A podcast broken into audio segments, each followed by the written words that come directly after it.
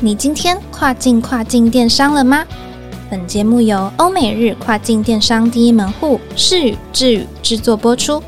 在这个节目里，你即将听到最新、最专业的欧洲、美国、日本跨境电商资讯，以及由跨境专家分享的各种有趣电商营运故事。每周一个新主题，带你跨境跨境电商。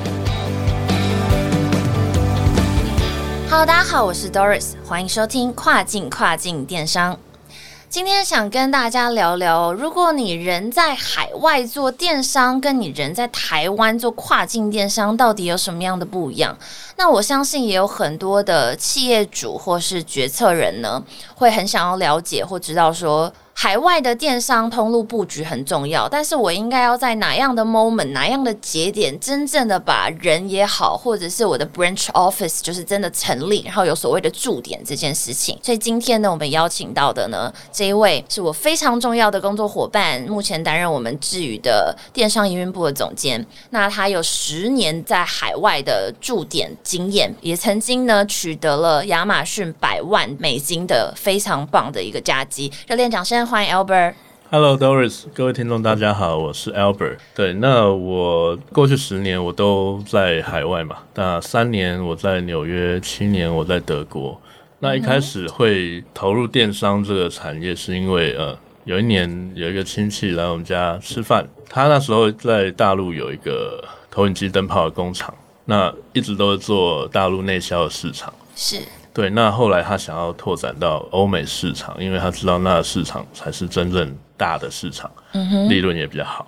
但他一直找不到一个合适的人去帮他管理，他将来要在欧美开的这一块的一个海外布局。对对，那时候我就不知道哪来勇气，我就自告奋勇说：“诶，那我去试试看。”因为可能我刚好对英文也比较有自信一点，所以我觉得我出去是没有什么问题的。虽然说我对电商一点经验都没有，所以当时就吃了一顿年夜饭，然后当时就决定要人就这样资深的前往到海外。对我记得我当时大概只思考了三个小时吧。哇哦，对对，那就直接跟我亲戚说，帮我订机票吧，我要去。哇哦，这今天有没有觉得太开心了？这顿饭吃的真值得。对对对。你说你在那个纽约，就是你到了之后，然后接下来开始做些什么样的事情？我是一个人到纽约嘛，那就开始先找一个地址，因为我需要去设立公司，然后那个地址需要有一定的空间来储放我们的产品。对，那时候就呃拿着皮箱在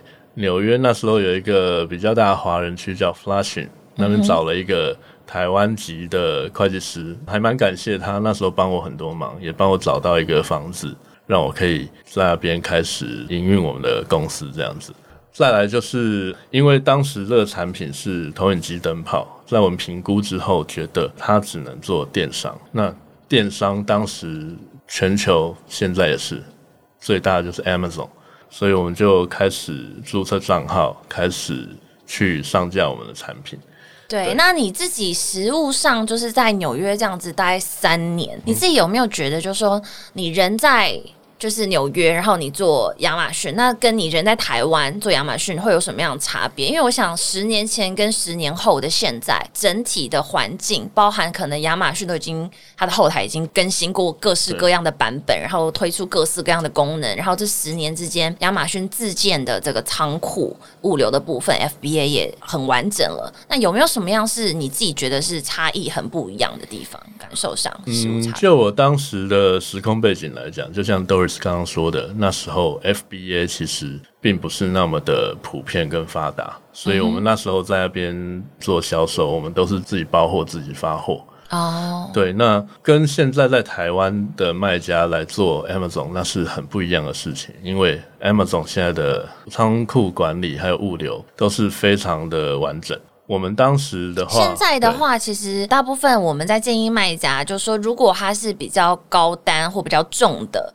可能才会有其他的考虑，比如说比较重货才会考虑走自发或 FBM。可是当年是只有 FBM，没有 FBA，是不是？呃，是有，但是其实它的据点很少，所以我们、哦我们觉得服务就它没有办法是触及真正全美的消费者，在当年。对对，那不像现在几乎每个州它都已经有仓库了。当时做 FBM 的话，也有一些蛮有趣的经验啦，就是说。呃，因为在美国，它我们在台湾可能很难想象，可能会常常有很强烈的天气天灾，会导致到你很难想象说你的货出不了货。那我当时就会遇到，就是说 FBN 自己要出货，然后遇到暴风雪，那附近的 FedEx 附近的 UPS 的店家他们都没有开，Amazon 它又有发货时间的限制嘛。那要怎么办？我们只能想尽办法自己。可是如果暴风雪的话，应该是可能整个全美的各式各样的这个物流系统，可能它都已经是需要这样，或它就是没有发货，因为它可能路也没有办法很完整的开，或等等这样的情况，其实在美国是蛮常见的耶。当时怎么办？对我那时候就是因为他那时候是呃纽约啊马里兰，就是比较东部的地方，它几乎都停摆。但我们货又得出嘛，那我就当时一直打电话，把所有 FedEx 的据点电话都打了一遍。好不容易发现，在 New Jersey 它有一间店是开的，那我当下就立刻决定 找到救世主。对，真的很感谢 我，就是赶快租了一个卡车，然后把我们的货把那个 label 都贴好，标签都贴好。开了三个小时的车，找到那间店，赶快把货倒给他，哈，终于出完这批货，解除了这次的危机。所以现在的卖家们真的要感谢亚马逊，真的是把 FBA 建制的还算是蛮完整，而且很完善哦，所以让跨境电商这件事情变得现在来说就更加的简单了。对，那当时在当地做亚马逊，跟现在在台湾做，其实现在也一样啊，你还是会遇到时差上的问题，因为。老实说，亚马逊它是一个一直在更新、一直在变动的系统。有时候你会遇到，哎，你的产品怎么突然不见了，还是你的账号突然出了什么问题？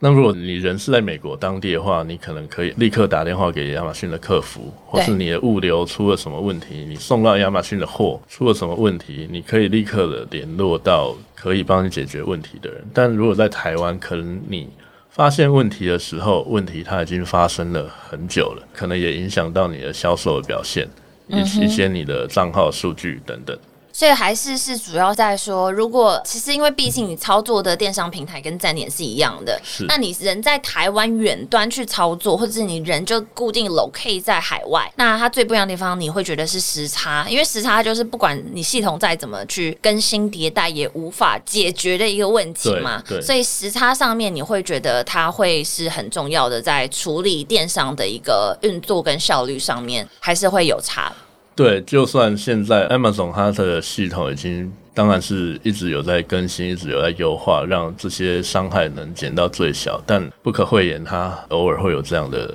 问题会发生。嗯哼，对对。那是不是也可以跟大家分享一下？因为你不只是待过纽约嘛，后来已经有七年左右时间都待在德国汉堡，然后也一样是在做 Amazon 相关的一个营运。在汉堡的部分啊，有没有什么特别印象深刻的？其实你要讲说在海外的经验，其实在美国跟台湾经验其实差异算小。那如果人到欧洲，那是完全不一样的故事。哇，怎么说？对，因为欧洲它有很多个小国家，每一个国家它都只讲它自己的语言。就算在 Amazon 上，那时候也是一样的。我们在当地做 Amazon，然后我们要打客服电话，我们写 email，那时候客服常常会不回答你的问题。他只回说，请你说德文。你说你在汉堡开 case 给那个 Amazon 的时候，Amazon 客服说你打英文，然后我不回复你。对，就你先你先学好德文，然后我才要回答你这样。对，在那边日常生活也是这样，然后在那边做电商也是这样，他们只认德文。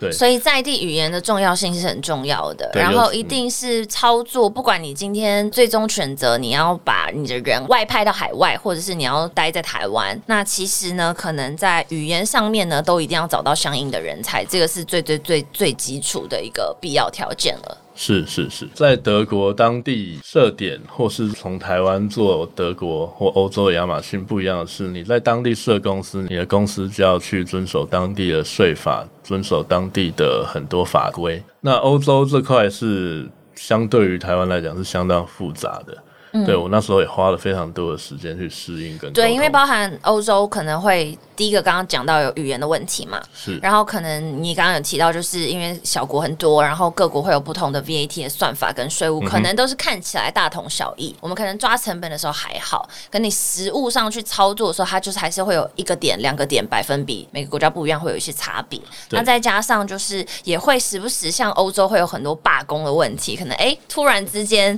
哪一件事情就不能做那跟台湾比起来，可能这是比较困难去想象的。好，那我想要不然我们最后跟大家建议总结一下，就是也分享一下你自己觉得就是它不一样的地方。刚才有讲到，可能就会是跟物流或即时处理，还有就是语言相关的部分。那实物上在操作的部分，有没有什么要特别注意的？如果你人在台湾跟人在德国或者是纽约，有没有什么特别不一样？其实我想说，回归到最基本的，就是你商品一定会有遇到文案的撰写，会遇到 SEO 的部分。我觉得在台湾卖家要进驻到欧洲市场前，有一个东西一定要先准备好，那就是语言专长的人才。或是工具，因为你可能找不到会德文、会法文那么多语言的人，但如果你有一个好的语言的工具，那也是可以，可以帮助你解决文案啊，或是客服上面的问题。那再来就是说，我觉得如果你在操作 Amazon 啊，到一个比较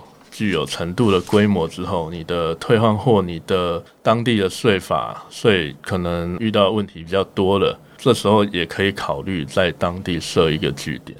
因为这样或许可以，比如说帮助你节税啦，帮助你处理退换货，省了非常多的物流费用等等。会有哪一个 moment，比如说我的营业额达到多少，或者是我单一品项它平均的月单量，就是说有没有一个什么样的数字或比较具体的一个指标，可以给台湾更多的听众朋友们一些建议，就是说我在什么 moment 我应该要去做这样的一个考虑。其实我觉得，如果你的那个月营业额可以达到十万、二十万美金以上，就可以考虑做这件事情。或是你的一个产品，它每个月出单量破千、一千、两千以上，我觉得你就可能会需要这样的准备。好的，所以呢，这个 Albert 建议呢也提供给大家。那今天非常感谢 Albert 为我们分享这些精彩的故事以及丰富的经验，相信大家也收获满满。如果你喜欢这一集节目的话，欢迎大家订阅这个频道，也欢迎留言评论。每一个周二的早上八点钟呢，我们会准时的更新，